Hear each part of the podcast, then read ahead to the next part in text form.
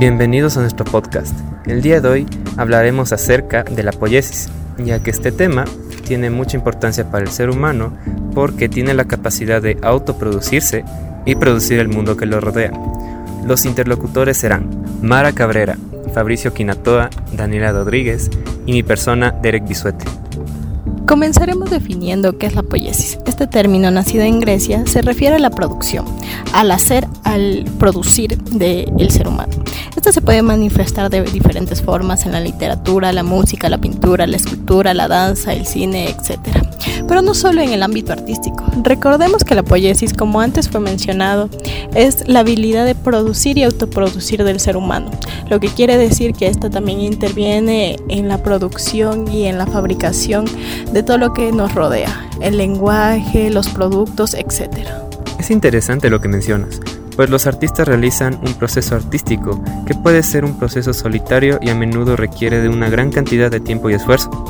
Los artistas pueden experimentar momentos de bloqueo creativo, pero también pueden encontrar inspiración en lugares inesperados. Claro, de hecho los pintores utilizan una variedad de técnicas y estilos para expresar su visión artística y cada pinceleada o aplicación de color es una manifestación de su creatividad y habilidad técnica. En la pintura, la poiesis también se manifiesta en el proceso de aplicar pigmentos sobre una superficie para crear imágenes y composiciones visuales que transmitan un significado y emoción. Ahora en la escultura, la poiesis se encuentra en el proceso de dar forma a materiales como el metal, la madera, la piedra o el barro para crear formas tridimensionales.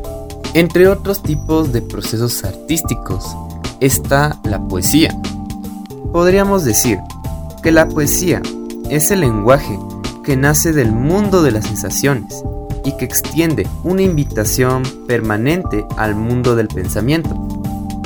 Lo concreto que proviene de la producción o de la poiesis es la huella, o mejor dicho, el registro de todas las mezclas de sensaciones, reacciones y pensamientos que por fin toman una forma. Devienen de una elaboración o materialización parecidas al productor. Se parecen a su experiencia estética de la realidad que lo ha impactado. Se parecen a él.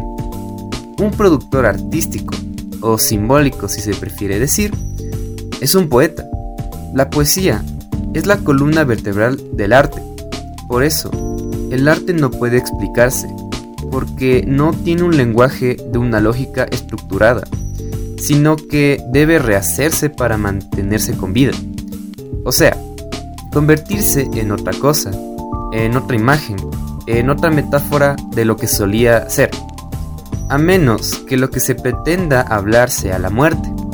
Entonces, hay que explicarlo y hay que hacerlo desde paradigmas totalmente contrarios a su naturaleza que sean inflexibles, o sea que por su firmeza no se conmueva ni se doblega de su propósito, en el que sería la muerte será inminente. Bueno, ahora hablemos sobre el proceso artístico de la danza. A diferencia de otras artes, como es el pintor con sus pinceles y colores, o el escultor con el mármol y la madera, el coreógrafo tiene mucho menos control sobre su medio de expresión, porque trabaja con seres humanos. Cada uno de ellos lleva su propio espacio artístico, como son los bailarines, escenógrafos, sastres, tramoyistas, músicos, entre otros, para diseñar una obra total que enmarque y acoja todas estas personalidades y elementos. También a diferencia de otras artes escénicas como lo son la música o el teatro, que también son un medio de expresión vivo.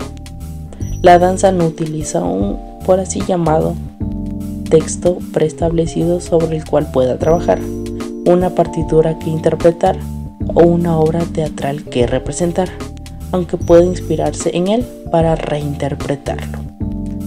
La imaginación es la herramienta fundamental del coreógrafo que puede desarrollar una idea y se provee de los elementos y oficios mencionados para llevarla a cabo. Hay coreógrafos que utilizan elementos propios de otras manifestaciones artísticas, como lo son la música o el video.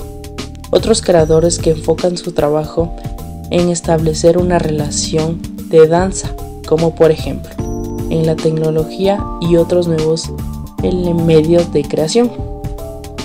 Hay también quienes emplean la palabra o el gesto como herramientas, vinculándose de una manera más directa con las artes teatrales. No obstante, es importante señalar que en el proceso de creación existen tantas formas de crear, danzas como coreógrafos. Ante la multiplicidad de talentos y dominios exigidos para una obra coreográfica que pueda llevarse a escena descubriéndose que la danza propone una manera particular de hacer danza. Lo que mencionas sobre el arte me parece muy interesante, pero la poiesis también interviene en algunos otros eh, ámbitos como los sociales y los de producción, más que todo en las fabricaciones, ¿no? Y como lo dije antes, interviene en el lenguaje, en la forma de comunicarnos, en cómo vivimos, cómo nos transportamos. Y no sé si alguno de ustedes podría tener algún ejemplo para, para dejar más en claro esta idea. Bueno, en mi caso yo tengo una película que vi recientemente, la cual sería Wonka. En esta podría decir un ejemplo de poiesis que Willy Wonka agarra los granos de cacao y gracias a ellos tiene la capacidad de fabricar el chocolate. Y esto sería un gran ejemplo porque hablamos de que la poiesis es la capacidad de, de, fabricar, de moldear el mundo a nuestra manera. Y aquí Willy Wonka da el ejemplo de que gracias a los granos que vienen de la naturaleza, él puede producir chocolate. Justo lo que mencionan es interesante y para mí me interesa mucho sobre las actividades productivas porque estas se relacionan con el trabajo. Entonces, como nosotros sabemos, a través del trabajo vamos a producir objetos. Entonces, como dijo Derek, en ese caso fabrican chocolates, pero también pueden ser ejemplos como hacer barcos, eh, pinturas, zapatos. Todos esos objetos necesitan de un trabajo. Y también es interesante que respecto al ejemplo que pusieron, eh, la naturaleza también hablaron. Y es importante dentro de la poiesis desarrollar una interacción con esto, o sea, interactuar con la naturaleza para poder nosotros o el ser humano usar la capacidad para convertir eh, las materias que se obtienen en objetos. Sabes, es muy importante lo que mencionas porque la poiesis mediante el trabajo y la naturaleza le da la facultad al humano de, por así decirlo, moldear su mundo y acoplarlo a él. Pues bueno, recordemos que el mundo al pasar del tiempo ha tenido constantes cambios. Y es que se podría decir que el humano moldea su entorno según sus necesidades y según sus deseos. Entonces, partiendo de este punto, podemos ver cómo el humano empieza a moldear lo que la naturaleza ya le da. Ya sea un árbol que le da madera y el humano empieza a fabricar mesas, sillas, hojas, canoas y bueno, todos los objetos que pueda fabricar con este material. Como ya lo vimos anteriormente con el ejemplo de Derek. Y bueno, satisface sus necesidades y sus deseos mediante esto. Pero lo interesante es que esta facultad de la poiesis no solo produce mm, de manera física, como con un objeto, sino que se mueve también en los conocimientos, pues el humano produjo, por ejemplo, el lenguaje y las diferentes lenguas que existen, además de conocimientos que nos han llevado al mundo que conocemos hoy. Gracias chicos por aportar más ideas sobre el tema. Saben que también considero que la poiesis es importante porque justamente esa capacidad nos permite imaginar, producir y transformar el mundo en el que vivimos. También nos permite expresarnos y vemos que nos da como un progreso social y cultural. Bueno, eso ha sido todo por hoy y haciendo una pequeña recapitulación del tema de la poiesis, eh, ya hemos dicho que es la capacidad del hombre para producir, aunque se ha hablado más de ella en el ámbito artístico se presenta en diferentes formas y además hemos visto ejemplos que nos han dejado un poco más claro el término de poiesis.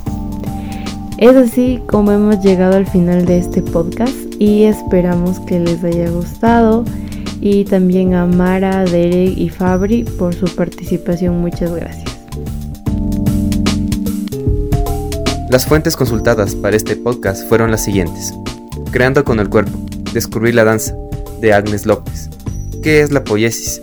Un video de Blue Esinante. Las nociones de poiesis, praxis y tecne en la producción artística, de Marcelo Zambrano. El principio de poiesis en el arte, la escritura como forma de conocimiento, de Livier Topete. Y un extracto de figuras de lo pensable de Castoriadis.